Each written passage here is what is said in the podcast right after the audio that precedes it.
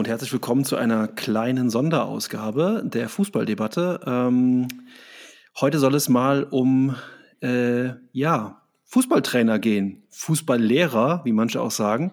Ähm, wir werden heute vom Begriff Fußballtrainer sprechen, weil er einfach einfacher ist. Oder Chris, kannst du mit dem Begriff Fußballlehrer irgendwas anfangen? Ich finde, Fußballlehrer, das hat ja auch, also entweder ist es ein Grad in der Ausbildung oder es hat etwas sowas wie Sensei, irgendwie so, so schon was Philosophisches, ne? Also wenn ich jemanden adeln möchte und ähm, ich denke, wir sollten hier mal die Romantik rausnehmen und da wirklich so richtig ein Jobprofil reingehen. Genau, also wir reden vom Trainer, nicht vom Manager, wie man in England ja sagt, sondern wir reden wirklich klassisch vom Trainer.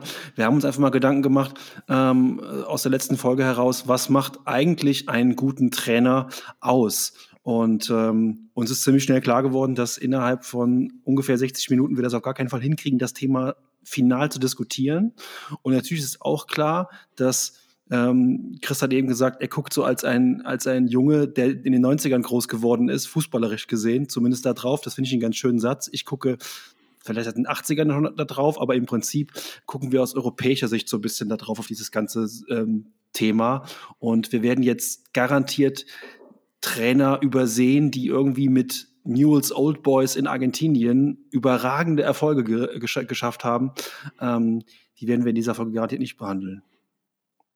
Ja, oder aus deutscher Sicht, ich, ich, hab, ich weiß, dass Udo Lattek ein super Trainer war, aber wie will ich das beurteilen? Ich kenne den Mann aus dem Doppelpass und äh, von ein paar Interviews und ich muss einfach glauben, dass er ein super Trainer war, aber wie will ich jetzt hier im Podcast über den sprechen? Und daher kam der Gedanke, äh, zu dem komme ich übrigens. Ne? Genau. Den Namen habe ich, mir, hab cool. ich mir extra rausgesch rausgeschrieben, Udo Lattek. Ähm, gute Überleitung. Zu dem komme ich ziemlich am Anfang gleich schon, denn der hat was geschafft, was mich echt beeindruckt hat. Das wusste, war mir gar nicht so klar.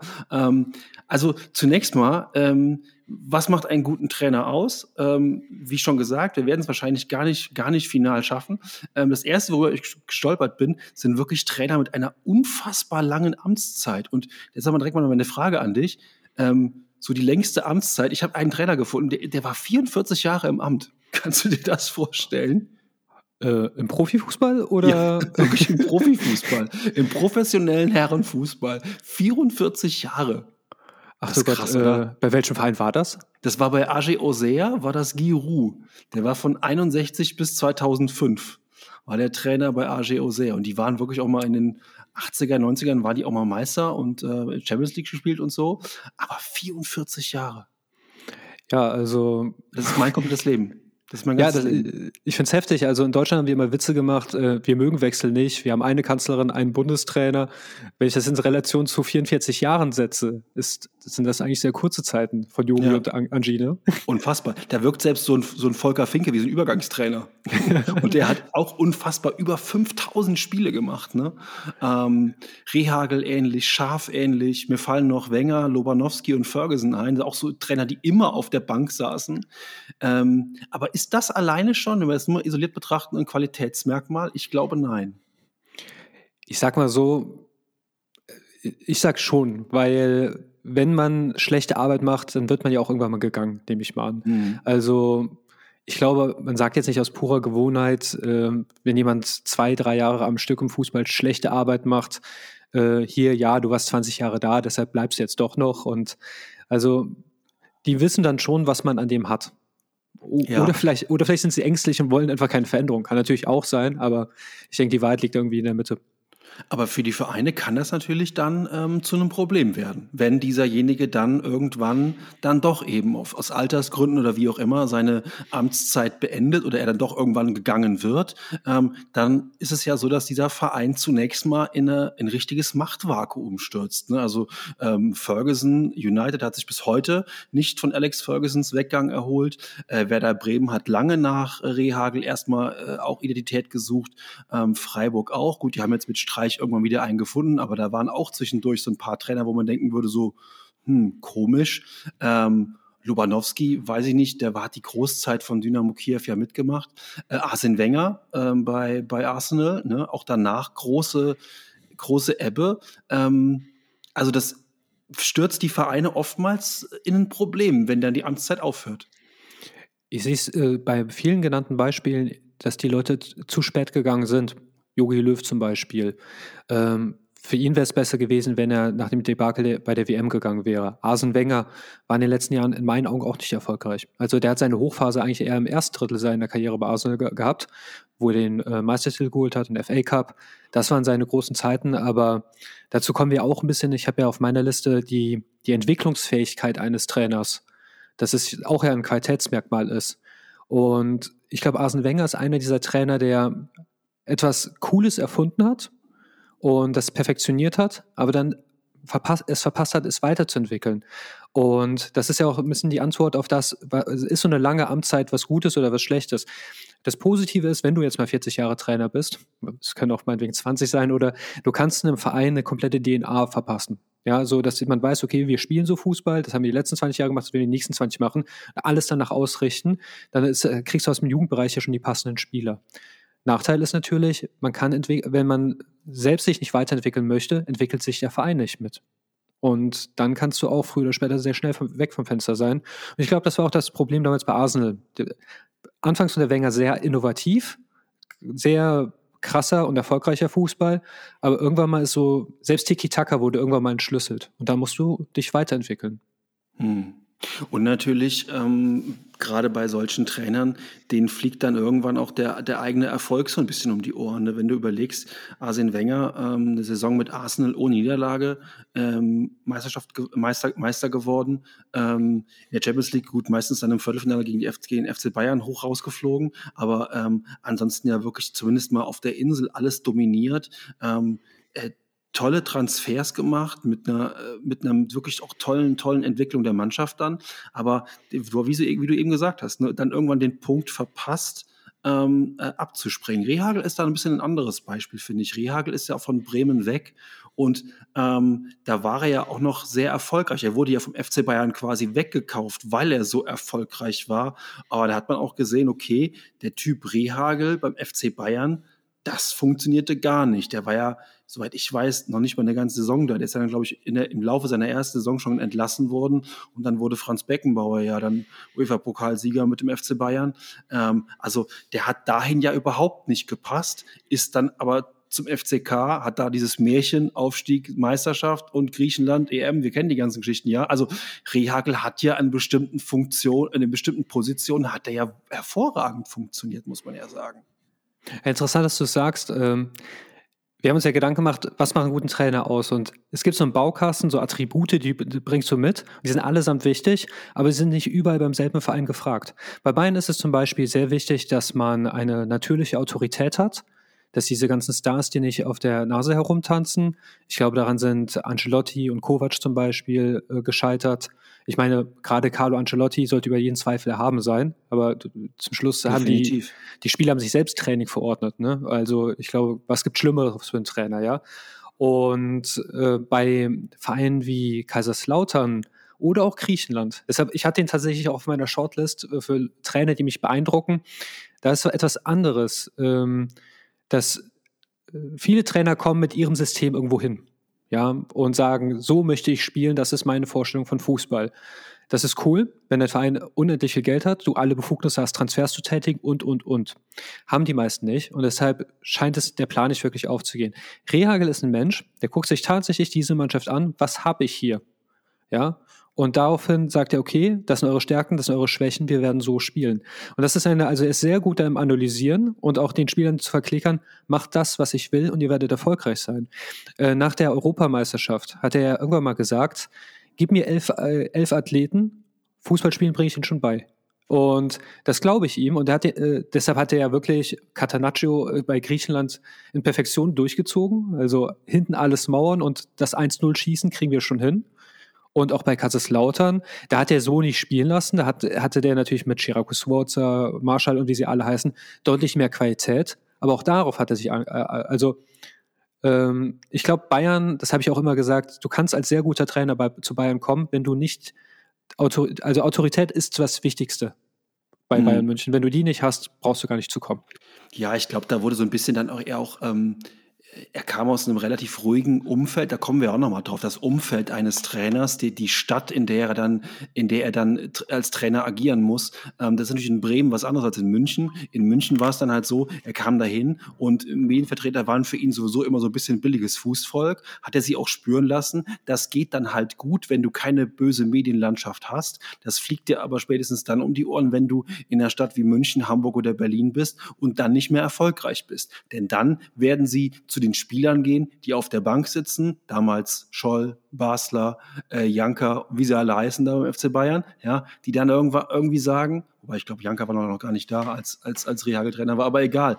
Ähm, diese Typen, ne, die werden dann von der Presse aufgesucht und die bringen dich dann zu Fall. Oder so ein Basler oder so, die werden dann interviewt von der Bildzeitung und das fliegt dir dann um die Ohren. Und dann ist ruckzuck Zwietracht gesät und das war, glaube ich, dann sein Problem. Das heißt, man kann schon sagen, ähm, Rehagel brauchte diese Underdog-Rolle, im Verein, in der Mannschaft, in der Stadt, um erfolgreich zu sein. Ich sage jetzt mal Bremen, Kaiserslautern, Griechenland, da erkenne ich schon ein Muster. Der war jetzt nicht in Madrid, in München und äh, in Manchester erfolgreich, sondern ähm, in Berlin ist er auch gescheitert damals in dieser legendären Relegation gegen Düsseldorf zum Beispiel. Ne? Also da erkenne ich schon auch so ein bisschen ein Muster. Volker Finke ist ja auch in Köln gescheitert als Trainer und Sportdirektor. Da war er auch nicht wirklich erfolgreich. Also man sieht, ähm, es gibt auch immer einen Faktor Zeit und Ort zur richtigen Zeit am richtigen Ort zu sein als Trainer, um dann auch dort erfolgreich zu sein. Wenger hat ja im Prinzip seine Karriere beendet nach Arsenal und ähm, hätte, hat auch gesehen, ich brauche nirgendwo anders mehr hinzugehen. Ähm, ich finde es interessant, wenn wir jetzt zum Beispiel FIFA spielen, ja, dann denkt man sich ja, okay, wenn ich jetzt Manager-Modus mache und wenn diese Spiele jetzt realistisch wären, ich gehe zu Real Madrid, das ist eine starke Mannschaft, da werde ich es leichter haben. Ne? Und mit so einer Underdog-Truppe werde ich mich ja eher schwer tun. Wenn man Rehagel sieht, sieht man, das stimmt nicht. Mhm. Ähm, man wirft ja Trainern, die bei guten Vereinen Trainer sind, immer vor, ja, mit einem kleinen würdest du das nicht schaffen. Das hat aber nicht unbedingt zwangsläufig was mit der Qualität des Spielers zu tun. Es ist einfach eine komplett andere Arbeit. Zum Beispiel Sinedin Sidan, ja, man könnte eigentlich auf die Idee kommen, vielleicht ist er der beste Trainer aller Zeiten. Ja? Der hat fünf Jahre Trainer gemacht und davon hat er drei Jahre lang die Champions League geholt. Mehr Erfolg geht nicht. Ähm, Wäre natürlich ein bisschen zu früh gedacht, weil da will ich den nächsten Punkt schon reinbringen. Ich glaube, wenn man sich so wirklich als eine Ikone der Trainergilde äh, oder Trainerzunft quasi ähm, darstellen möchte, dann sollte man sein Können auch vielleicht an mehreren Stationen unter Beweis gestellt haben. Otto Rehagel hat das zum Beispiel. Aber ich glaube, es wird immer da so, so immer geredet, ja, der ist ein guter Trainer, guck mal, mit dem und dem hat er das und das geschafft. Dass es einfach passt, dass es die, dass du menschlich dahin passt, dass das Team zu dir passt, dass das mit Zeitgeist passt und, und, und, und, und. Ähm, das vernachlässigen viele Leute und deshalb tue ich mich auch immer schwer, wenn ein Trainer jetzt so gerade im Wanken ist und da werden ja immer Namen gehandelt, ja. Und ich erinnere mich, das, das war ja damals, äh, da wollten alle Kovac loswerden und dann, ja, e-, Erik Ten Hag, das ist einer, den brauchen wir unbedingt, ja. Ähm, eigentlich hat Erik Ten Haag die gleiche Geschichte wie der Herr Bosch.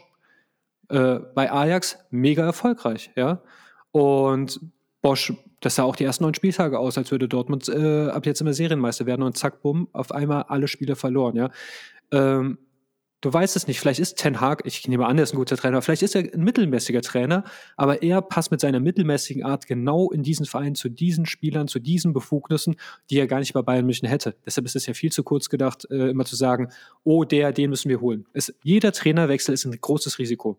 Sehen also wir auch in dieser Saison, ne? Ja, richtig, genau, das wollte ich gerade sagen. Also müssen wir doch über das Thema Titel sprechen als nächstes und müssen sagen, okay, dann ist halt ein Trainer erfolgreich, der möglichst viele Titel genommen hat. Und äh, da bin ich über Lattek gestolpert. Ich kenne Lattek natürlich auch nur wie du aus dem Doppelpass, wobei äh, ich kenne Lattek noch ein bisschen früher. Ich kenne Lattek noch aus dem aktuellen Sportstudio, als er nämlich Sportdirektor beim FC Köln war und im Sportstudio damals, Sportstudio damals saß mit Christoph Daum und auf der anderen Seite saßen äh, Jupp Heinkes und äh, Uli Hoeneß, diese legendäre Sportstudio-Runde, alle mit den Tennissocken, wo es darum ging, ähm, wie, wie, wie, wie Christoph Daum damals Jupp Heinkes beleidigt hat.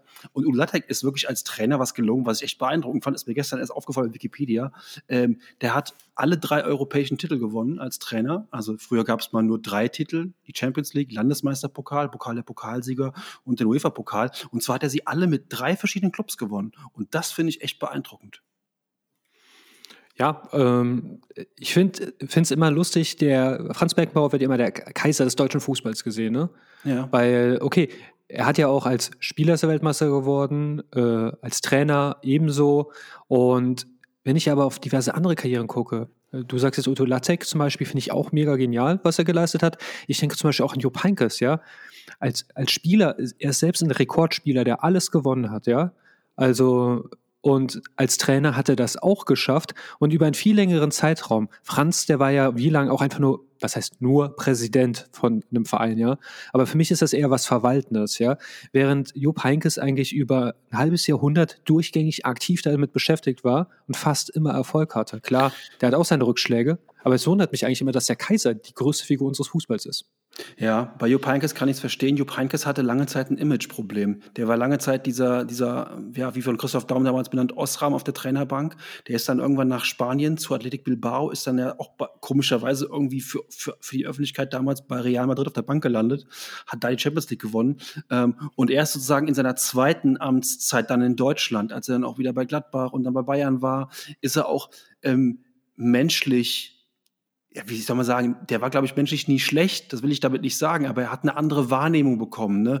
Die Nummer mit dem Hund. Er war dann so irgendwie der nette, sympathische Opi, den auf irgendwie, der echt so eine Sympathiewelle auch zum FC Bayern reingebracht hat und wirklich auch nicht nur ihn auf einmal als Mensch, als Sportler, äh, als Sportler, ähm, ja, wie soll ich sagen, ähm, wo man Achtung vor, ihn hat, vor ihm hatte, sondern auch dann auch auf einmal als Trainer. Und ähm, der hat eine Wandlung durchgemacht. Deswegen Jupp Heinkes, ähm, ja, auf jeden Fall auch, auch einer von den Trainern, ähm, die sicherlich äh, in das oberste Regal reingehören.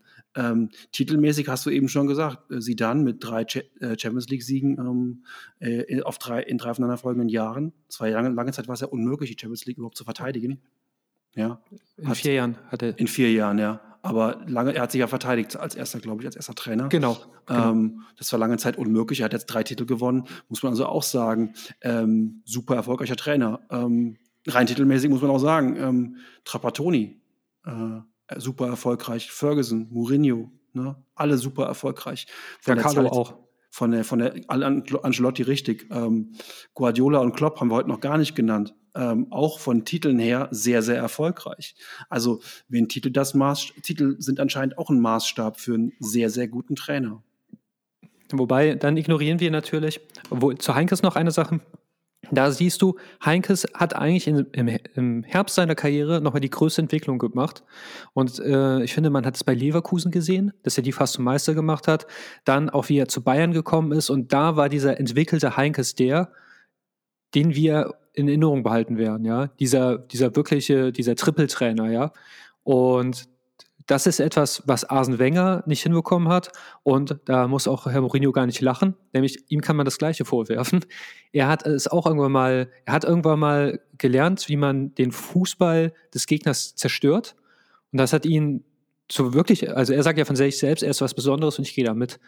Was er mit Porto geschafft hat, ja, ist genial, auch mit Chelsea oder mit Inter. Vor allem, ich würde sagen, Porto und Inter. Mit beiden hat er die Champions League geholt. Aber irgendwann mal war das überholt seine Art. Und er hat sich einfach nicht weiterentwickelt. Und Heinkes hat das geschafft. Wenn wir aber jetzt zum Beispiel auch auf die Titel nur zu sprechen kommen, dann werden wir, glaube ich, den Trainern ein bisschen, bisschen ungerecht gegenüber, die einfach bei Teams arbeiten, die keinen Titel holen können. Ja. Äh, Lieblingsbeispiel, ich weiß, du tust dich mit ihm schwer, weil ich glaube, du magst ihn, aber die, dieser Hype nervt dich ein bisschen um ihn. Christian Streich zum Beispiel, ja. Mhm. Äh, ist, ich würde sagen, zweifellos, ja, vielleicht einer der besten Trainer, die Deutschland momentan hat. Definitiv. Ähm, Jetzt wissen wir natürlich auch nicht, würde Streich bei einem anderen Verein funktionieren und, und, und, was wir alles aufgezählt haben.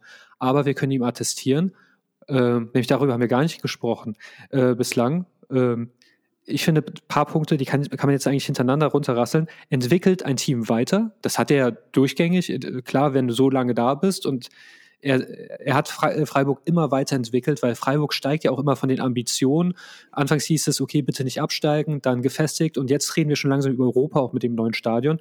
Und Streich hat diese Entwicklung gemacht und macht jeden Spieler besser. Klar, viele Talente, ob das Ginter war oder jetzt auch Schlotterberg, kommen aus Freiburg.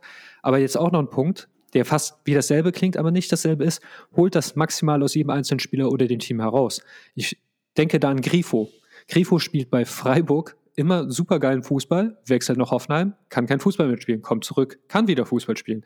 Wechselt nach Gladbach, hat das Fußballspielen wieder verlernt, kommt zurück, kann wieder Fußball spielen. Oder Nils Petersen, hat, der hat den besten Joker der Bundesliga-Geschichte aus dem gemacht. Das sind ja auch so Sachen, äh, ich glaube, Arbeit mit dem, was ich habe und halt auch wirklich, obwohl man so lange da ist, ob Spieler und Trainer trotzdem nach so vielen Jahren immer noch das Maximal aus einem rauskitzeln können, das ist ja der Traum für jede Eheberatung, ne? Sie sind jetzt 20 Jahre verheiratet und trotzdem wie am ersten Tag. Toll. Ja, das ist, sind, sind genau diese Beispiele, auf die ich auch hinaus wollte. Ne? Natürlich war meine Frage eben eine rhetorische Frage. Alleine Titel machen keinen guten Trainer aus. Natürlich sind Titel die Krönung. Und klar ist das etwas Besonderes dann. Aber du bist auch ein guter Spieler und auch ein guter Trainer ohne diese Titel eben. Ähm, also nur mal ein Beispiel. Ähm, äh, Harry Kane hat auch noch keine Titel gewonnen, äh, ist aber trotzdem, sind wir uns, glaube ich, einig, ein sehr guter Fußballspieler. Äh, und genau dasselbe gibt es eben auch bei Trainern. Und du hast mit den benannten Leuten eben äh, gute Beispiele gebracht. Jürgen Klopp ist ja auch so jemand, der bestimmte Spieler, ich denke an Schmelzer und Großkreuz, ähm, oder auch zum Beispiel an Kagawa, die wirklich in dieser Situation bei Dortmund damals hervorragend funktioniert haben auf ihren Positionen, aber danach Schmelzer nie wieder so richtig gut war. Großkreuz ist Weltmeister. Das hat er, glaube ich, zu 99,9 Prozent Jürgen Klopp zu verdanken. Und Kagawa haben sie damals auch für eine, eine, eine Mini-Ablösesumme aus Japan geholt, danach für teuer Geld nach äh, Manchester verkauft und der hat da überhaupt nichts mehr getroffen. Also äh, das sind ja solche Trainer, die dann in dem Moment einen Spieler in ihr Team integrieren und dieses Team als Kollektiv so gut ist, dass der Einzelne auch besser wird. Und das ist, glaube ich, auch nochmal ein Faktor, ähm, wo man sagen muss, nee, nee, nicht nur einfach für, für 30, 40 Millionen ähm, fünf Spieler kaufen und damit dann irgendwie mal Meister werden in irgendeinem Land. Das ist, glaube ich, relativ einfach. Eine Mannschaft zu entwickeln und auch in, in bestimmten Vereinen äh, Leute zu entwickeln, Dinge zu sehen, die, die vielleicht sonst keiner gesehen hat. Auch Spieler ähm, zu holen, die vielleicht irgendwo anders gescheitert sind, schwierige Charaktere sind und so weiter. Ne? Also ähm, das ist ja auch eine Qualität von Trainern, die, die ein Trainer haben muss. Ja, Kunst zum Beispiel, das ist ja ein richtiger Menschenfänger, der wirklich auch mit denen redet, genau weiß, wie die füttern muss. Klopp ja auch. Äh, das hat man bei Götze auch gesehen. Ich glaube, Götze ist jemand, wenn du weißt, wie du den streicheln musst und so, dann macht er auch alles für dich und ist einfach Gold wert. Und aber wenn wir auch bei BVB und Klopp sind, dann ist auch, finde ich, das Thema Leist, äh, also Leistungsstörung, so heißt es doch, oder? Ähm, ja. Ähm, ganz von entscheidender Bedeutung. Äh, beim Klopper habe ich immer das Gefühl, der könnte sich nach ein paar Jahren vielleicht ein bisschen abdutzen. Bei, äh, weiß ich nicht, aber ich glaube, das ist auch ein Kriterium bei einem Trainer. Manche funktionieren ja nur ein, zwei Jahre. Favre wäre vielleicht so einer. Bei dem geht, mhm. geht halt ja auch nach ein paar Jahren die Leistungskurve immer ein bisschen nach unten. Wobei der auch trotzdem überall erfolgreich ist. Ne? Egal, wo er hinkommt, ähm, was er mit Gladbach und der Hertha oder Nizza gemacht hat, ist ja wirklich gut. Und auch beim Borussia Dortmund bin ich der Meinung, dass er den Verein besser verlassen hat, als er ihn vorgefunden hat. So, aber okay. Ähm, aber auch gerade wenn wir über Borussia Dortmund denken, verheizt das Team nicht zu sehr. Äh, warum ist ein Haaland immer verletzt? Ja, man wartet einfach schon, bis er gerade mal noch auftreten kann und los schnell den wieder, ja. Und ein guter Trainer weiß halt auch seine Spieler zu schonen ja, der weiß auch dann, wie kann ich das kompensieren, ja, und da muss ich ja sagen, da, da, da schreibt sich ja Rose momentan selbst ein kleines Armutszeugnis, dass er halt einfach, also ich glaube, der wird den Haaland wirklich am liebsten äh, den ganzen Tag unter Schmerzmitteln spielen lassen, weil du, du, du kannst, das ist so wie ein Pferd, das du zu Tode peitscht, das, das kann nicht gut gehen.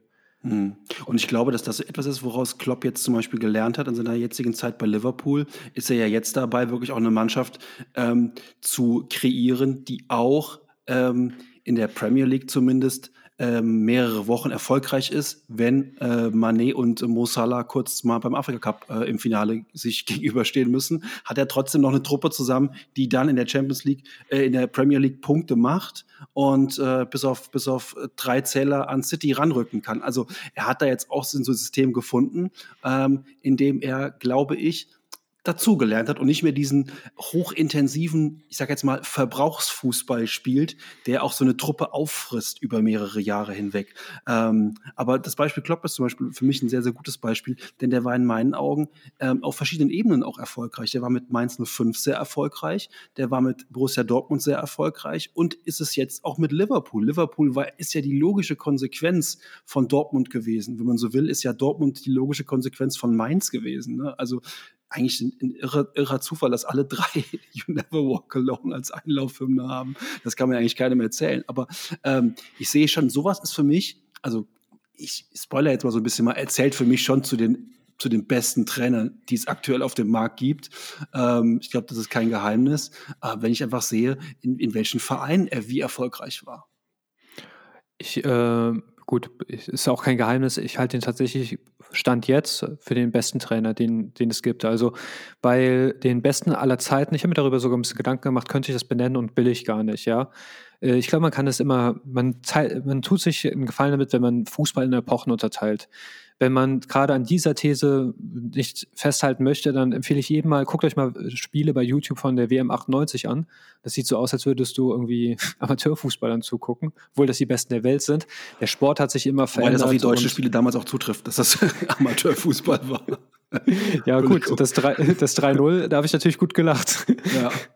Ja, aber ähm, nee, weil auch ne, die ganze Woche in der Schule wurde ich gemobbt, äh, Kroatien fällt raus. Und ich, ich mag beide Mannschaften. Kroatien fällt raus und ich dann so, ich habe so laut gelacht, als dieser Fußballzwerg vom Balkan 3-0 gewonnen hat. Naja. Ich glaube, gerade hinten an deinem Fenster ist, glaube ich, gerade noch eine Flanke von Jörg Heinrich vorbeigeflogen, die er damals 90 aus dem äh, Stade de France geschossen hat. Naja, gut. Für mich ist der Kerl ja immer noch mit David Odonko das, was ich nie verstanden habe in der deutschen Nationalmannschaft. Also es gibt immer diesen Paradiesvogel.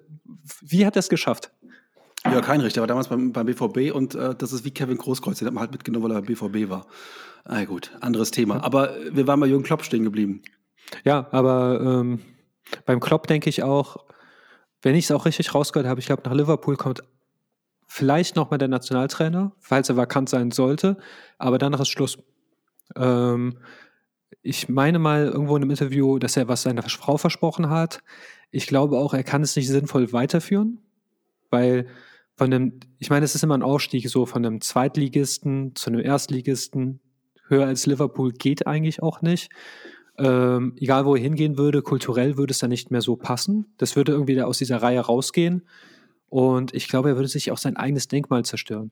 Wenn es darum geht, ich kann nicht ohne Fußball, dann müsst, sollte er weitermachen natürlich, weil er soll ja auch nicht in Lebenskrise kommen, aber besser wird es nicht mehr. Ja, glaube ich auch. Also Nationalmannschaft, ähm, ich glaube, äh, ich glaube, die würden ihm, die würden ihm den goldenen, ähm, nee, den, den roten Teppich ausrollen, äh, wenn er die Three Lions übernehmen würde oder so. Ich glaube, der hat in England einfach diesen Status bekommen, dass sie auch darüber hinwegsehen würden, dass er Deutscher ist und würden ihm trotzdem diesen Posten geben. Ähm, aber natürlich auch Bundestrainer wären Posten für ihn. Aber ich sehe auch eigentlich in dieser Reihe Mainz, Dortmund, Liverpool, sehe ich auch keinen Verein mehr, bei dem ich ihn mir vorstellen könnte. Ähm, der hat jetzt insgesamt, äh, hat er jetzt äh, eigentlich die Titel geholt, die wichtig waren. Er hat den, den, den ersten Meistertitel für Liverpool gehört, geholt seit, weiß ich nicht, 40 Jahren oder so. Ähm, er hat die Champions League gewonnen. Gut, das hat Liverpool auch schon zwischendurch mal immer wieder mal gemacht. Aber ähm, er hat diesen Verein einfach jetzt so gut aufgestellt, der könnte jetzt auch gehen. Und der Verein, wenn die nicht jetzt komplett irre Sachen machen, und das kann ich mir nicht vorstellen, dass sie das machen werden, die werden irgendwann ähm, Steve Gerrard als Trainer holen, wenn, wenn Klopp geht. Und das ist auch ein sehr guter Trainer. Ähm, von daher hat er diesen Verein im Prinzip so ein bisschen saniert und ähm, zumindest mal auch emotional saniert. Und äh, ich sehe den auch nirgendwo anders mehr. Aber ja, für mich ist er auch einer der besten, wenn nicht sogar der beste aktuell. Ich würde an seiner Stelle aber, es ist schade, dass Southgate gerade verlängert hat, weil ich glaube, Flick wird sehr lange im Amt bleiben. Wir mhm. in Deutschland wechseln die Trainer nicht so schnell und ich glaube, Flick wird es, es sollte nichts darauf hin. Ich meine, die halbe Mannschaft kennt er ja schon sowieso, äh, dass er keinen Erfolg haben wird. Und England, er ist ja eh schon gerade da, er ist kulturell da auch angekommen, wird auch akzeptiert. Und er würde eine WM wirklich spannend machen, weil, also Klopp bei den Free Lions, das wäre ja der erste Trainer, also von der Mannschaft her, ja, sind die eigentlich immer Titelfavorit. Wann hatte England denn mal keine Mannschaft, mit der man nicht Weltmeister werden konnte, ja?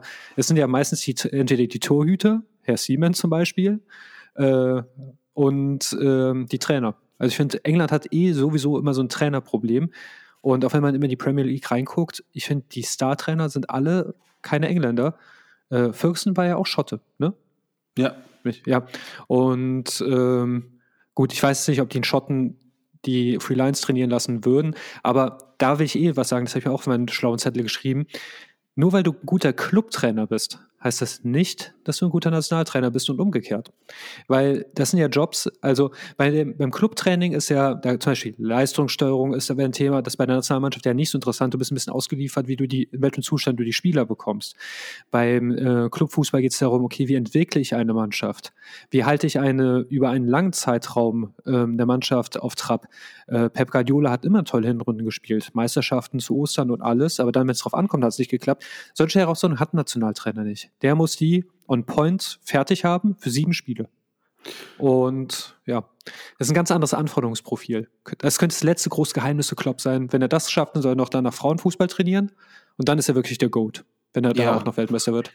Nationaltrainer lassen wir, glaube ich, auch heute so ein bisschen raus, weil das nochmal ein ganz eigenes Ding ist. Du musst da, glaube ich, viel mehr moderieren ähm, und dann äh, musst du auch viel mehr noch in diese in diesen Kader hereingucken, was was brauche ich jetzt, wer ist wie in Form und dieses Puzzle zusammensetzen plus deine eigene Philosophie plus den Verband irgendwie wegmoderieren. Also das ist schon auch viel Moderationsaufgabe äh, und wenig tägliche Arbeit und so. Und dann geht, gilt es wirklich in diesen drei Gruppenspielen plus allem, was danach kommt, ähm, die Leistung zu bringen. Da bist du von so vielen Faktoren abhängig, die du nicht beeinflussen kannst. Das ist schon echt krass. Deswegen Nationaltrainer würde ich einfach mal rauslassen. Ähm, das ist, ist, ist viel zu komplex und wie du, wie du eben sagtest, Jogi Löw war als Clubtrainer beim VfB und ich glaube in der Türkei bei, weiß ich nicht, Besiktas Galatasaray, eins von den beiden, jetzt nicht, hat er jetzt nicht wirklich irgendwie Bäume ausgerissen. Ähm, Betty Vogts als Clubtrainer auch nicht. Trotzdem sind beides gute Nationaltrainer gewesen. Ja, trotzdem gibt es nur einen Rudi Völler. Ähm, ja. Auch der hat als, als, als ein Rudi Völler, da gab es mal dieses Lied. Ja, ja. Aber ist ja eigentlich auch gut so, dass es nur einen gibt, wenn ich, äh, wenn ich diverse Sportshow-Sendungen sehe. Ja, stellen wir vor, zu zwei, oh, der, der, der arme Delling. Aber, oder Waldi. Der Waldi hat es ja noch meistens abbekommen mit dem Weizenbier, ne? Richtig, richtig. Der Waldi mit dem Weizen, genau. Aber ähm, ein Sprung dann, wenn wir jetzt schon über Jürgen Klopp wenn wir den adeln als den Größten, dann müssen wir zu dem angeblich anderen Größten kurz gehen. Und da will ich auch gerade erklären, warum er das nicht für mich ist. Das ist Pep Guardiola nämlich.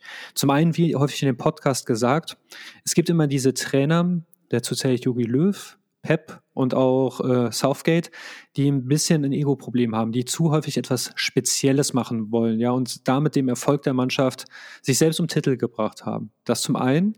Aber was ich halt auch an Pep Guardiola gar nicht mag, ist, ich finde, man braucht immer eine gute Balance zwischen Taktikfuchs und Motivationskünstler. Kleines Beispiel für mich ist, auch wenn sich Jürgen Klinsmann selbst so nicht einschätzen würde, weil er sich schon Reformator und so weiter hält und weiß der Geier was noch. Aber das ist jemand, der hat bei der WM 2006, das war jemand, der Kabinenpredigt gehalten hat. Aber ich glaube, schon damals war Jogi Löw der Taktiker, ja. Und ähm, Leute motivieren können, ist gut. Ich mag Trainer nicht und ich glaube viele Spieler nicht, die einfach nur da stehen wie, wie so ein Gargoyle, äh, bis das Sonnenlicht untergeht, sich nicht bewegen. Auf der anderen Seite so ein Taktikfuchs, das ist wie mit Sheldon Cooper, ja. Genial, keine Frage, aber Menschen nicht mit, nicht mit Menschen kompatibel, ja. Und in diese Ecke, da sehe ich den Pep Guardiola sehr, sehr stark. Da würde ich auch den Favre ein bisschen eher tendenziell hinziehen und auch den Tuchel. Dass die halt einfach, beim Tuchel würde ich sagen, der ist jetzt im Laufe der Zeit immer ein bisschen menschlicher geworden, was ich eigentlich sehr schön finde, dass er auf Planeten Erde schon mal angekommen ist. Aber bei Pep Guardiola und Favre, das, das hat schon etwas von einem, gar nicht böse gemeint, aber so ein bisschen was von einem Autisten. Jemand, der nur in Fußball denkt, aber die menschliche Komponente, das kannst du auch teilweise nicht, du kannst nicht von einem Menschen, der gar nicht mit Menschen kann, irgendwann der beste Freund des Menschen werden. Du kannst dich ein bisschen hinentwickeln, wie Tuchel das kann. Aber bei den beiden, da sehe ich wirklich die Blockade und ich habe ja neulich mal getwittert, äh, die Mannschaft an Spielern, die Pep Guardiola vergrault hat, die ist gut genug, die Champions League zu gewinnen. Ja. Ja. Und das ist halt der Grund halt auch, Pep Guardiola, wenn wir auch dieses ganze Paket weiterentwickeln, machen, besser machen und Titel guckt, dann muss man sagen, bei, beim FC Barcelona hat er eine fertige Mannschaft bekommen. Das gleiche, was Pep Guardiola, wenn er an dem Tag nicht zur Arbeit gegangen wäre und dann wäre der Jugendtrainer von FC Barcelona dahin gekommen, der das gleiche erreicht. Weil die kannten sich, die ganzen Spieler, die ganze Philosophie, die kannten sich schon aus den Jugendmannschaften und da hat er was Fertiges bekommen. Ja, und damit dann, das hätte, hätte, glaube ich, auch ein mittelmäßiger Trainer geschafft. Bei Bayern München hat er einen Trippelsieger übernommen, hat es natürlich auch hervorragend abgegeben, aber nicht besser. Und bei Manchester City hat er jedes Jahr eine Milliarden äh, Spielerwert auf, äh, im Kader Aber der große Titel Champions League, klar, Premier League gewinnen ist auch kein Selbstläufer, nicht falsch verstehen. Aber ab einer gewissen Summe X auf dem Bankkonto ist halt der Anspruch die Champions League. Das, haben, das Problem haben PSG-Trainer, Bayern-Trainer und Man City. Ja. Was mich zu, neben all den Punkten, die du bei Pep jetzt angesprochen hast, einfach auch, ähm, was, was was ihn nicht für mich zum, zum, zum größten Trainer macht, ist, der hat in seiner, in seiner Laufbahn hat er ähm, 1,3 Milliarden ähm, ausgegeben für neue Spieler. Ähm, der hat im Schnitt pro Spieler 25 Millionen Euro bezahlt. Ähm, und äh, diese großen Erfolge mit Barca damals, die hatte er in meinen Augen zu 89 Prozent, äh, weil er einen Messi auf seinem Peak hatte. Und ähm, mit einem Peak Messi, der in dem Moment einfach ja genauso überirdisch war wie er, äh, war das jetzt nicht so schwierig. Zusätzlicher Indikator, Vincente del Bosque hatte ja damals mit Spanien auch alles gewonnen und die, die halbe Sp spanische Nationalmannschaft hatte ja auch. Das ist ja wirklich äh, Barcelona, Spanien zu der Zeit und Tiki-Taka, eine Philosophie bei zwei Teams aus einer Jugendarbeit, da kannst du nur profitieren. Ja. Und natürlich die Sachen, die du eben gesagt hast, ähm, äh, die Spieler, die er vergrault hat, ähm, die sind äh, wirklich äh, eine gute Mannschaft wert. Ähm, und äh, auch seine, seine gesamte Philosophie. Und jetzt kommen wir so ein bisschen auch zum, ins Ästhetische rein. Den, den Fußball, den er spielen lässt, ist halt für mich jetzt kein Fußball, aber es ist eine persönliche Sache, es ist kein hartes Argument, ist etwas, was ich mir jetzt wirklich auch nicht gerne angucke. Aber ja, ähm, bei vier Vereinen 21 Titel gewonnen, ist einfach ähm, auch eine Hausnummer. Deswegen muss man ihn auch zu den besten Trainern zählen, keine Frage. Aber dann zähle ich auch Mourinho zu den besten Trainern, der auch wirklich ähm, viel Geld ausgibt. Ähm, Klopp gibt übrigens auch sehr viel Geld aus, aber Klopp gibt, nimmt auch sehr, sehr viel Geld ein. Das darf man nicht, nicht, muss man davon nicht vergessen. Klopp hat auch im Gegenwert immer äh, geschaffen, äh, während Pep auch viel Geld verbrannt hat einfach. Ähm, Mourinho ist dann auch einer von den Trainern, wo man sagen muss, Hut ab, sehr erfolgreich, ähm, viele Titel gewonnen, auch mit verschiedenen Vereinen, ähm, auch mit Vereinen, die gar nicht so, ähm, ja, auf dem, auf dem Schirm waren. Und äh, Mourinho ist übrigens ja gar kein Trainer gewesen am Anfang. Mourinho war ja zunächst mal nur Übersetzer beim FC Barcelona. Also der ist ja eigentlich gar kein Fußballlehrer. Und ähm, ja, eigentlich auch witzig, ne? dass auch, auch Klopp und Mourinho haben ja nie wirklich selber hoch gespielt. Also die Frage ganz kurz nur im Raum, muss man vorher ein guter Spieler gewesen sein. Äh, Mourinho, Klopp, Tuchel waren es nicht. Guardiola war es. Guardiola war ein Superspieler beim FC Barcelona. Aber Klopp, Mourinho und Tuchel waren es ja nicht. Ähm, Ganz klar nein. Also ich hatte eine äh, neulich die Diskussion, es ist natürlich immer dieses Argument da, äh, ja, äh, wenn du selbst Spieler warst, dann kannst du dich in die Mannschaft besser hineinversetzen, weil du das ja kennst mit dem Druck und alles. Ich glaube, ein Mensch mit einer gesunden Empathie kann das auch. Ja. ja ähm, du musst auch nicht verheiratet sein, um guter Eheberater zu sein. Ein Papst, äh, der ist komplett weg vom Leben und gibt ja auch gute Ratschläge und, und, und, und, und. Ich glaube einfach, man muss ein gewisses Verständnis haben und weiterentwickeln. Also das Haben, das kannst du, das ist eine Gabe, glaube ich. Ja, also äh, manche Leute, das siehst du doch häufig, wenn du Fußball guckst und über Fußball sprichst, da gibt es immer den vielleicht, äh, der etwas Cleveres sagt. Vielleicht muss es nicht mal deine Meinung sein, aber ein Aspekt, den keiner sieht. Und ich glaube, das, das können gute Trainer, gute Fußballfachmänner. Und ich wehre mich ganz stark dagegen, dass man ein großer Fußball sein musste, um das zu tun. Ich, ich, selbst, ich selbst kann, du weißt ja, ich, ich spiele leidenschaftlich, aber bei weitem nicht gut, aber trotzdem ein Spiel verstehen kann ich. Also bei mir ist es eine physische Limitation, ja. Äh, warum sollte ich jetzt nicht mit dir auf, über Augen, auf Augenhöhe über Fußball sprechen können, weißt du? Und beim Trainer ich, ist es auch, Mourinho, ja, konnte ja auch nicht den Ball gerade austreten. Ja, ich glaube, ähm, Klopp war noch der Beste und ähm, äh, als Zweitliga, als Zweitliga-Brecher damals bei Mainz 05. Ähm, ja, also das ist auch kein, kein Kriterium. Ich sehe schon, wir kommen, wir kommen nicht, nicht wirklich am Ende der Sendung, kommen wir nicht wirklich weiter und werden kein, werden nicht die Formel haben. Du hast eben schon vorweggenommen, der Baukasten so ein bisschen. Umfeld spielt aber eine Rolle. Stadt, Verein, Fans. Ähm, ich möchte das mal so ganz kurz zusammenfassen. Ich habe es äh, so ein bisschen äh, unter, dem, unter der Überschrift Umfeld, Stadtverein, Fans. Wer war deine Vorgänger? Gibt es besondere Ereignisse? Und wie ist dein Sportdirektor so drauf? So das Gesamtpaket, ne? Das macht dich ja als Trainer auch so ein bisschen aus. Okay, bei ihm ist ja Julian Nagelsmann momentan ausgeliefert. Mhm. Und auch da bei Bayern München sieht man es immer auch wirklich ganz stark. Klar, ich komme pro Folge ist mir selbst aufgefallen äh, auf Nico Kovac und ein paar andere, aber es ist halt etwas nächste Beispiel, das wir beide und unsere Hörer auch kennen, aber wenn du nicht die Rückendeckung, bei Borussia Dortmund siehst du ja auch, jeder Trainer, der da ist, hat nicht die, das Vollend-Standing hinter sich, so dass, dass der Trainer über den Spielern steht, ja. Und das ist zum Beispiel wichtig, ja. Ein Trainer braucht Rückendeckung, ein Trainer braucht die Spieler, mit denen er arbeiten kann, ja. Jetzt könnte man jetzt sagen bei Julian Nagelsmann, okay, wenn ich jetzt dann sage, okay, ich will die Mannschaft nicht umbauen und ich will die und die Philosophie, dann habt ihr einen falschen Trainer geholt. Julian ist es nicht schuld. Wenn ihr nicht so wollt, wie ihr Julian wollt, dann ist es der Sportdirektor schuld.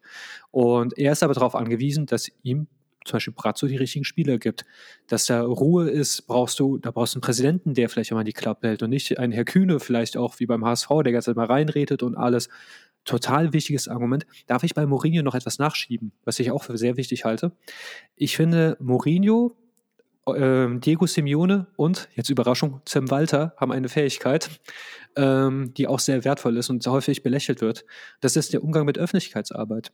Äh, durch diese ganze Sprücheklopferei, das Anecken, dieses Polarisieren, ziehen die, die diese Attention von der Presse und den Fans immer auf sich. Aber nicht, genau. dann, nicht, das ist nicht auf den Spielern. Man könnte jetzt sagen, das ist Methode und das finde ich auch sehr stark. Äh, wollte ich bei denen gerade noch nach, also äh, dass ich mit Tim Walter einen Podcast lobe, sehr geil. Aber äh, das wollte ich gerade da nachschieben. Aber das hast du auch gut erkannt, das Umfeld ist auch super, super entscheidend. Und ich glaube, der beste Trainer kann in einem sch schlechten Umfeld nicht arbeiten. Das siehst du auch bei den Mannschaften, ähm, die absteigen. Ich habe in letzter Zeit häufig die Diskussion, äh, warum ist zum Beispiel der HSV abgestiegen, warum Bremen und so weiter. Und wenn man guckt, es, es wird immer so auf so kleinteilig auf Einzelentscheidungen geguckt. Aber was alle Mannschaften gemeinsam haben, ob Köln, Frankfurt, Hamburg, Berlin, vielleicht bald die Hertha und jetzt vielleicht auch Gladbach, wenn die Führungsebene nicht mehr in eine Richtung läuft, wenn es da zu Streit kommt, Inkonsistenz, das führt Vereine in die zweite Liga. Da ist dann auch egal. Du kannst mir nicht erzählen, dass alle zehn Trainer, die der HSV hatte, scheiße waren, ne? Das, nee, bestimmt das kann nicht. ja nicht sein. Nein, aber was du jetzt gerade eben benannt hast bei Mourinho und bei Simeone und auch bei Tim Walter ist ja dieser Typus-Trainer. Das ist für mich nochmal ein eigener, ein eigener Punkt. Ähm, bist du eher so der, der Zampano in der Seitenlinie oder bist du eher so der, der, der Schweiger? Ähm, für mich ganz wichtig, Stadt, Verein, Fans.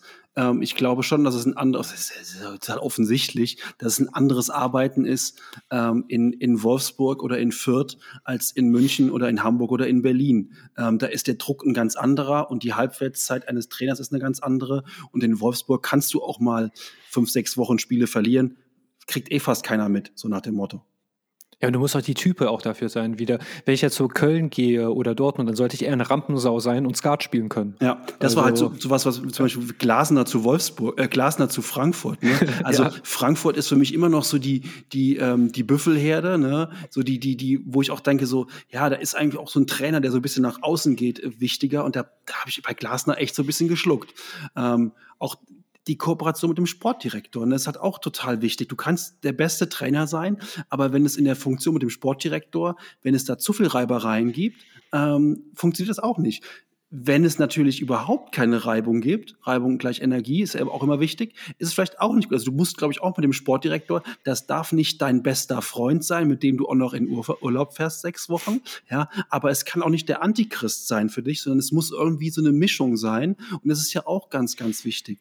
Und ähm, dann gibt's halt auch sage ich jetzt mal, wenn viele Sachen passen, Stadtverein, Fans und so weiter, kann es trotzdem Ereignisse geben, die eine, die eine vielleicht erfolgreiche Trainerzeit, ich denke da an Tuchel und an den Anschlag beim BVB, wenn es solche Ereignisse gibt, für die niemand, natürlich auch der äh, also die niemand vorhersehen kann, die können ein solches, ein solches ähm, eigentlich ganz gutes Konstrukt komplett aus der Bahn werfen, denn damit ist ja damals auch das Tischtuch zwischen Aki und, ähm, und Tuchel und dem Verein zerschnitten worden.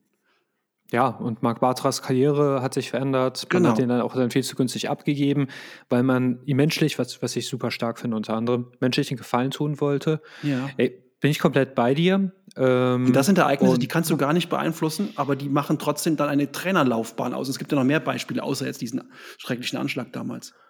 Ja, selbst Covid. Also ähm, Bayern München hat ja die Champions League in einem Jahr gewonnen, ohne Fans, in einem Turniermodus, alles neu. Wer weiß, äh, vielleicht wäre Barcelona mit einem konventionellen Modus besser zurechtgekommen. Vielleicht wäre der andere Vereins, äh, Verein mehr auf die Fans angewiesen. Das sind ja Dinge, die, das gehört, glaube ich, beim Sport auch dazu. Du kannst der beste Formel-1-Fahrer sein, wenn der Reifen platzt, dann platzt dir der Reifen. Ne? Ähm, kannst ja nicht auf einer Felge ins Ziel fahren. Und, und, also bin ich komplett bei dir und äh, man, oder so schreckliche Sachen wie damals zum Beispiel Robert Enke oder so, ja. Han Hannover war super im Kurs, ja. Dann sind sie abgestiegen, ja. Von diesem Schock haben sie sich nicht erholt. Ähm, das zeigt ja uns auch wieder, und das vergessen wir auch sehr häufig im Sport, dass, dass das echt Menschen sind. Ich weiß, das klingt wie eine Plattitüde und ich will nicht wie ein Glückskeks, aber wir vergessen es wirklich zu häufig, äh, unter was für Druck die auch teilweise herstecken. Ne? Sind Dinge, die kann der beste Trainer der Welt nicht wegmoderieren. Dass wenn solche Sachen passieren, ist immer eine, das ist immer eine Katastrophe äh, und äh, macht es dann auch wirklich, wirklich schwierig. Ähm, aber dann sind wir wieder bei dem Typus Trainer. Äh, welchen Typ hast du da? Du hast eben mit Mourinho einen angesprochen, der auch viel Energie des Gegners auf sich ablenkt, ne? Und viel Hass der Fans auf sich ablenkt.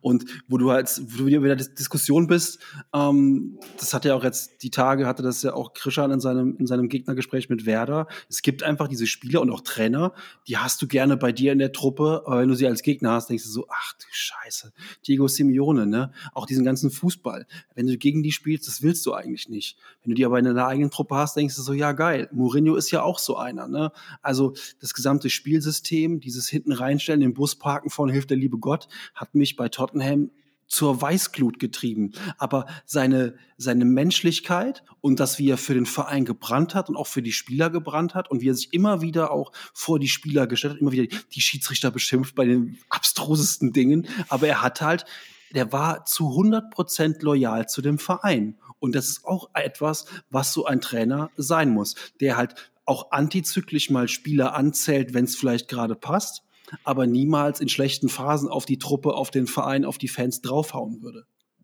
Ja, äh, Loyalität. Äh, Rose auch wieder ein Negativbeispiel. Hütter wieder ein Negativbeispiel. Ja. Wie Rose das in Gladbach geregelt hat, hat Gladbach das Genick gebrochen. Zwei, sagt in der Kabine, hey, ich will mit euch was erreichen. Zwei Wochen später äh, sagt er, ich gehe ist doch mein gutes Recht. Ja, natürlich ist es ein gutes Recht, aber dann sag's nicht zwei Wochen zuvor. Ja. Damit hat er, also heute ist mehrfach in der Episode geschafft, ähm, negativ aufzufallen und auch so, dann auch, das gibt ja auch wieder recht beim Thema Umfeld. Ich glaube, wir wissen zwar nicht, was er gemacht hat, aber es war erfolgreich. Matthias Sammer bei Bayern München. Solche mhm. Leute, die, da gewinnst du 3-0 und er hält eine Wutrede, als hätte Bayern gerade äh, 4-0 oder 5-0 verloren und ja. finde ich stark. Ähm, ein Punkt, weil ich auf einen Trainer noch unbedingt hinaus, ist halt, ähm, der mir noch zu kurz gekommen ist, ist, er kennt Potenziale, die kein anderer sieht. Ähm, das ist, jetzt denken viele an Jugendspieler, das, das, darauf will ich teilweise hinaus. Es geht mir aber zum Beispiel um die Geschichte. Bastian Schweinsteiger war ein mittelmäßiger Mittelfeldspieler auf der Außenbahn. Keines Rummenigge hat sich mal beschwert, wie kann es denn sein, dass er nicht mit links eine Fla Flanke schlagen kann, ja, und der war dann immer so ein Talent und ja, aber jetzt auch nicht jemand, wo man sagt, ah, über alle Zweifel haben. Louis van Gaal kommt und macht aus ihm einen Sechser. Und äh, Louis van Gaal ist für mich eh einfach die Bayern München und auch die deutsche Nationalmannschaft verdanken ihm wahrscheinlich mehr als irgendwem, ja. Nur, man kann nur Jens Lehmann mehr danken als Louis van Gaal. Und aber er hat ja in Bayern dieses etabliert, dieses äh, 4-2-3-1, was sie ewig, also was ewig lang gespielt haben. Und ähm, er hat aus Bastian Schweinsteiger den meiner Meinung nach mitbesten Sechser oder Achter der Welt gemacht. Ja, auf dem Niveau waren seinerzeit vielleicht nur noch der Pirlo und der Modric.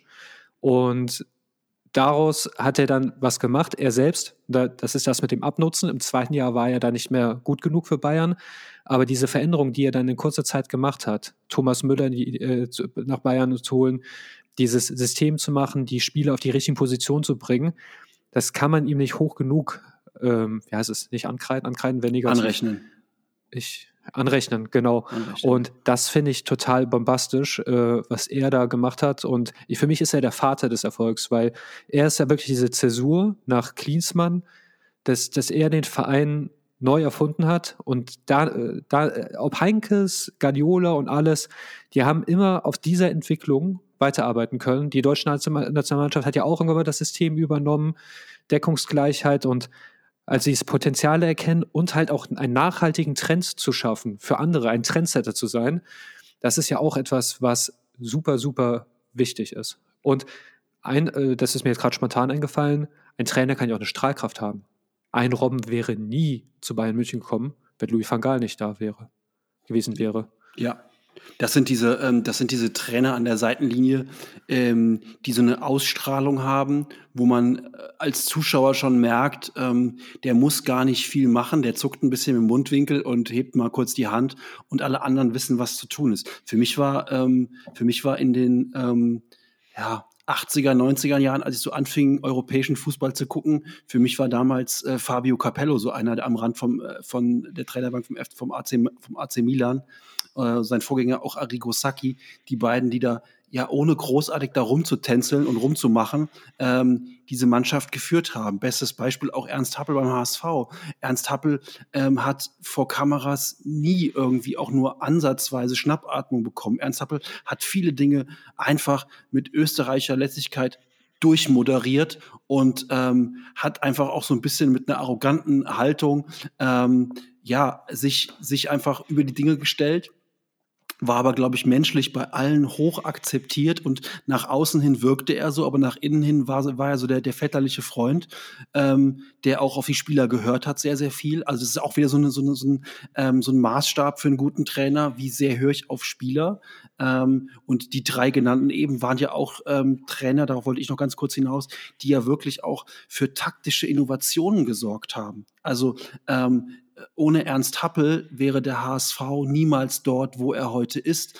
Ernst Happel und sein Pressing ähm, haben den HSV damals, ja, man muss fast sagen, hört sich heute komisch an, ja, aber europaweit ähm, etabliert und auch wirklich war der HSV damals auch gefürchtet ähm, und hat äh, die Bundesliga dominiert und hat auch den europäischen Fußball ähm, ja nicht dominiert, aber zumindest auch Titel gewonnen. Durch eben eine taktische Besonderheit des Pressings, die der HSV damals gespielt hat.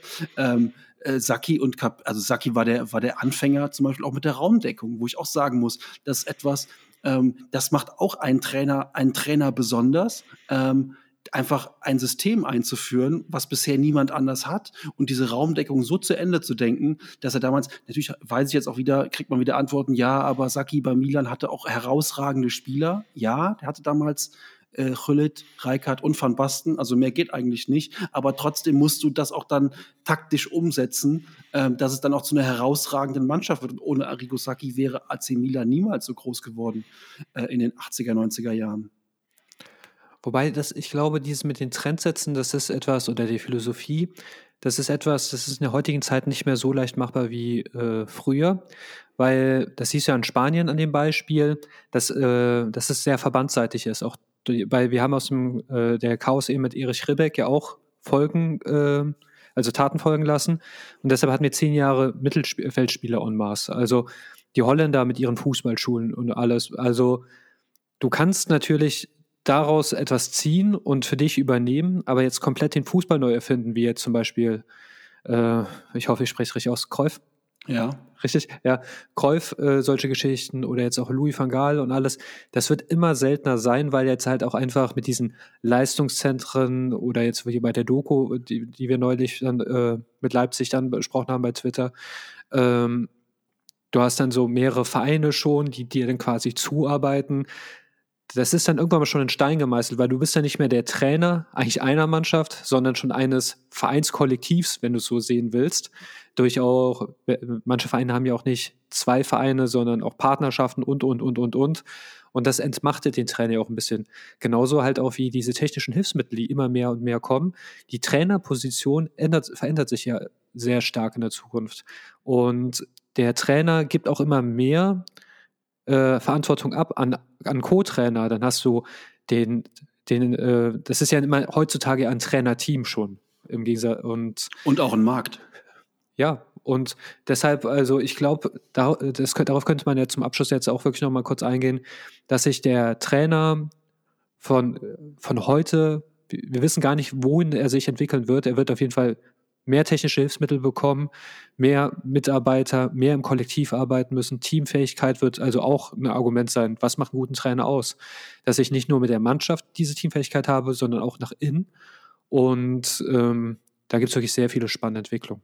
Du wirst dir auch dein Trainerteam in Zukunft zusammenkaufen. Du wirst als Trainer, wenn du Trainer wärst bei einem Verein, Chris, wirst du nicht nur sagen, ich brauche einen rechten Außenverteidiger, der das und das kann, sondern du wirst auch sagen, okay, ähm, ich brauche noch eine Ernährungsberaterin ähm, und ich brauche noch ähm, einen guten Scout, vor allen Dingen in dem und dem Bereich. Und dann wirst du gucken, Moment mal, ah ja, beim FC Bayern, äh, da sitzt ja der, der und der Scout, den habe ich mal kennengelernt bei einer Tagung, den hole ich mir jetzt. Also das wird ja, ist ja, das hat ja auch Klopp schon gemacht. Er hat sich ja ganz bewusst Leute von anderen Vereinen, die er vielleicht vom Sehen kannte oder die besonders ihm besonders aufgefallen sind, hat er sich geholt äh, nach nach Liverpool. Ne? Und ähm, das ist ja sowieso in England dann eh das Prinzip, ich bin dieser Manager, überwache das Ganze im Prinzip als, als Generaldirektor, so hat sich auch von Hall immer gesehen, und habe dann meine Spezialisten für die Abwehr, für das Mittelfeld. Äh, aktuell habe ich gerade eben nochmal rausgegoogelt.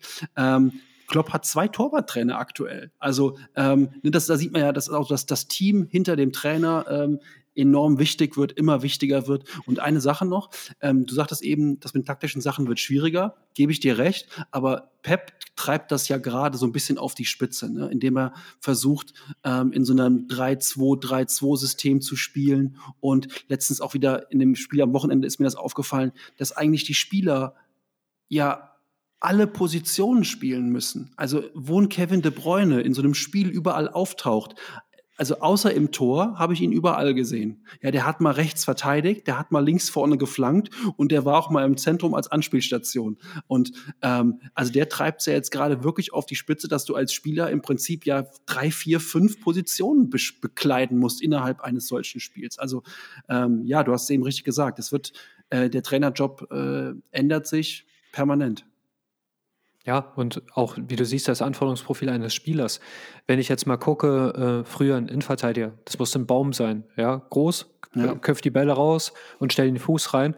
Heute ist er die Spiel, äh, für die Spieleröffnung häufig verantwortlich. Ein Außenverteidiger hat ja inzwischen mehr mit dem Angriffsspiel als mit dem Verteidigen zu tun, ja.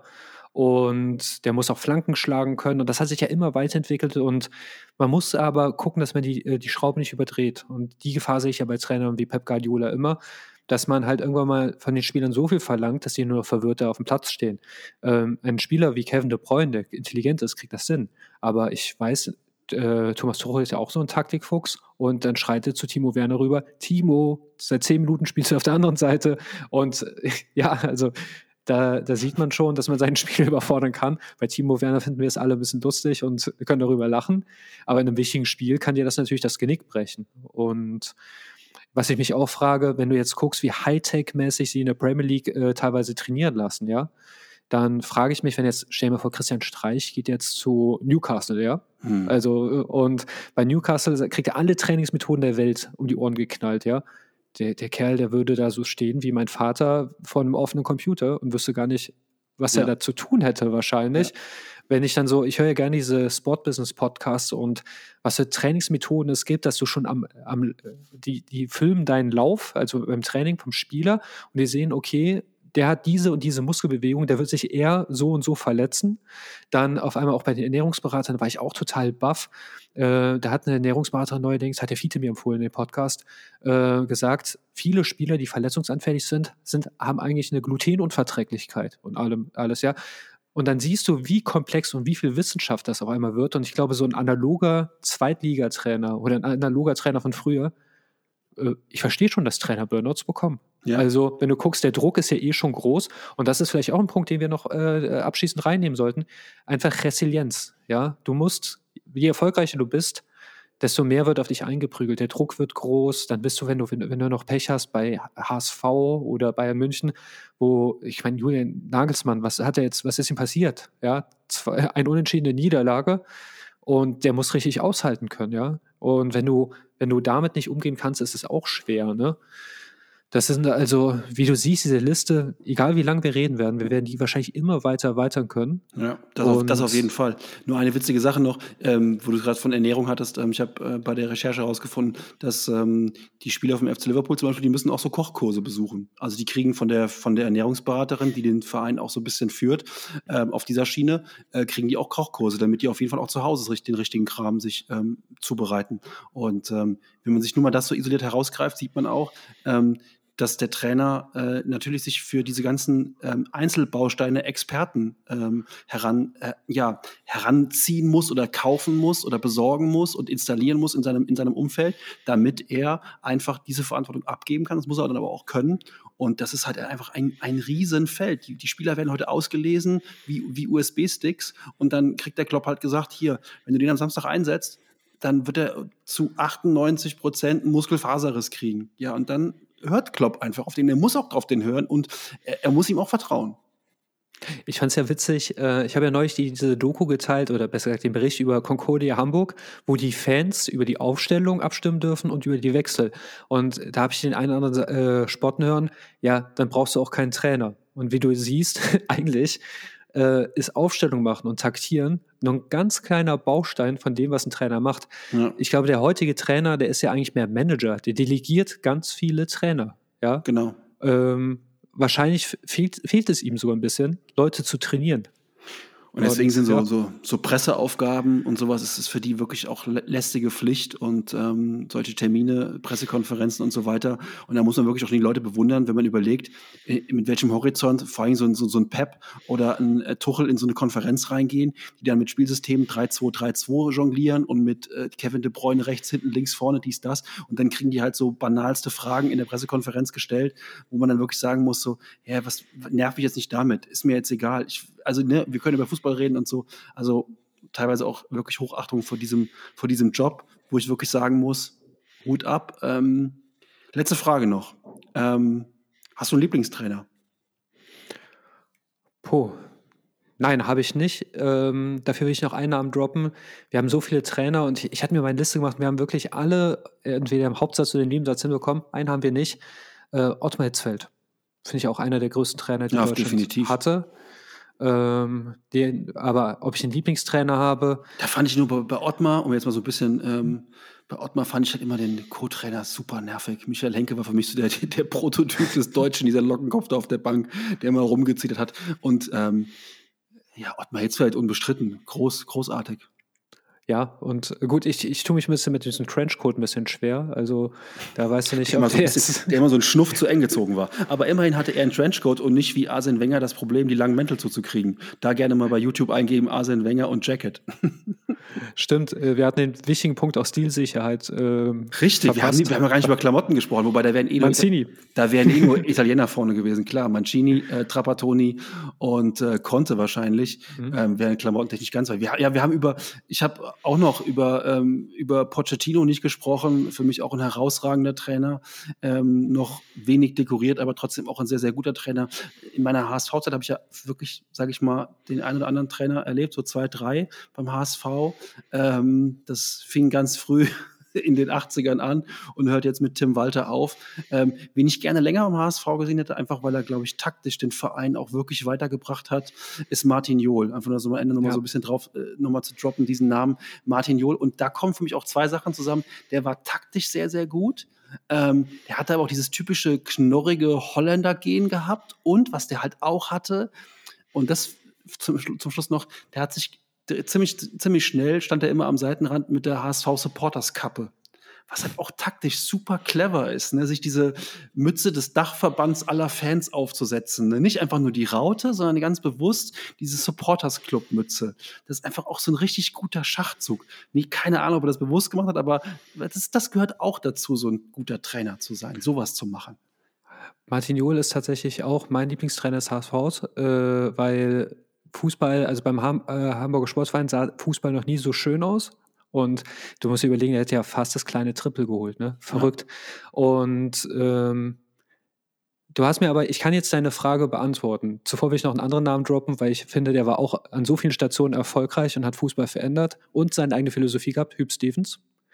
Ähm, die Null muss stehen, Eurofighter, äh, super geiler Typ. Aber ich, ich finde, Lieblingstrainer, ja, habe ich tatsächlich zwei. Auf der einen Seite Fußball, also ich finde Jürgen Klopp ist für mich halt einfach der Größte, weil wie, wie du gerade eben schon gesagt hast, drei Stationen immer besser hinterlassen und Fußball sieht nirgendwo schöner aus als unter Jürgen Klopp. das ist halt einfach geil. Äh, ich habe Bayern immer die Daumen gedrückt, aber Dortmund sieht halt immer schöner aus, muss man halt einfach zugeben. Und dann ist es etwas Menschliches, äh, was ich sage. Und da, da ist tatsächlich Nico Kovac mein Lieblingstrainer. Wenig überraschend. Aber wenn ich einfach sehe, wie äh, feinfühlig der in manchen Situationen damit umgegangen ist und wenn ich, wenn ich finde, jemand ist greifbar, nahbar, dann ähm, gibt mir das auch was. Also so könnte ich die Frage beantworten. Also fachlich oder optisch, aber klar, Jürgen Klopp ist für mich das Maß aller Dinge. Ich glaube, wir äh, könnten äh, ah, ja. und und und Jupp natürlich auch. Entschuldigung. Natürlich. Ich glaube, wir könnten ja beim HSV ist auch jetzt nicht nur äh, ist auch jetzt nicht nur ähm, ähm, Martin Johl. Bei ähm, HSV könnte ich auch noch über über Bruno und Thomas Doll, die alle in ihrer Zeit und Frank Pagelsdorf, die alle in ihrer Zeit auch gute gute und auch sympathische Trainer waren. Was ich halt, äh, ich weiß, wir sind ein bisschen über der Zeit, aber die Geschichte ist vielleicht doch trotzdem noch wichtig. Bei Job Heinkes hat mir ein Interview nach seiner Zeit bei Bayern sehr, sehr äh, berührt schon fast. Da hat er erzählt, ähm, der ist zu Mandzukic gegangen, hat gesagt, hier willst du Torschützenkönig werden oder Champions League-Sieger? Und Mandzukic hat gesagt, natürlich Champions League-Sieger, ja. Und dann hat der ihm weiß, klar gemacht, hier am 34. Spieltag kannst du da nicht spielen, ja. Und der Manju macht das, ja. Und dann gewinnen die beiden zusammen die Champions League. Dafür musst du dieser Menschenfänger halt auch sein, von dem wir gesprochen haben. Deshalb hat es mir auch das Herz gebrochen, dass der für Pep Guardiola gehen musste. Also ja. diese drei, ich finde, vielleicht ist sogar Jupp Heynckes die Mischung aus Klopp und Nico dann für mich so, dass der eine Fußball sieht schön aus, der andere toller Mensch. Ja. Heinkes verbindet beides, weil Klopps Art nervt mich schon manchmal. Das stimmt, aber das ist dann auch wieder, äh, man sucht halt die eierlegende, eierlegende Wollmilchsau. Wir könnten, glaube ich, noch eine Stunde, zwei, drei reden und hätten immer noch nicht. Ähm, wir sind, glaube ich, da, wo wir am Anfang angekommen, wo wir am Anfang schon waren. Nee, wir sind da angekommen, wo wir am Anfang waren, langsam. Ähm, denn es gibt keine wirkliche Antwort auf diese Frage. Wir haben uns dem Ganzen ein bisschen angenähert, haben versucht, ein paar Sachen zu beleuchten. Und ich denke, ähm, das bietet reichlich Diskussionsstoff, ähm, wo jetzt Leute. Aber deinen Lieblingstrainer will ich trotzdem hören. Nee, ich habe es eben, jetzt gesagt eben beim HSV, ich habe es eben schon angedeutet, beim HSV war es ähm, Martin Johl ähm, und mit Abstrichen sicherlich auch Doll und, ähm, und Frank Pagelsdorf. Ähm, bei Tottenham, klar ist Pochettino mein Lieblingstrainer, ähm, auch toll, toller Mensch. Ähm, und ansonsten von dem, von dem Fußball, den er spielen lässt und so wie ich ihn wahrgenommen habe, ähm, ganz klar Jürgen Klopp. Weil ich auch Jürgen Klopp, ähm, klingt jetzt doof, aber es ist wirklich so, Jürgen Klopp schon gesehen habe, als er noch in kleinen Clubs gespielt hat. Also, also ich habe Jürgen Klopp wirklich als Trainer in Mainz an der Seitenlinie zum ersten Mal erlebt und habe erlebt, wie er ähm, nicht aufgestiegen ist, ich glaube, dreimal ist er mit Mainz nicht aufgestiegen, habe ihn da weinend am Seiten, an der Seitenlinie erlebt, habe wirklich viele Spiele damals in Mainz gesehen, mehr als in Hamburg zu der Zeit. Ähm, und äh, das war schon immer geil. Und ähm, deswegen muss ich ganz ehrlich sagen, Jürgen Klopp, ähm, auch wenn er manchmal auf den Sack geht, trotzdem der Beste. Gut. Gutes Schlusswort. Ja. ja. Genau.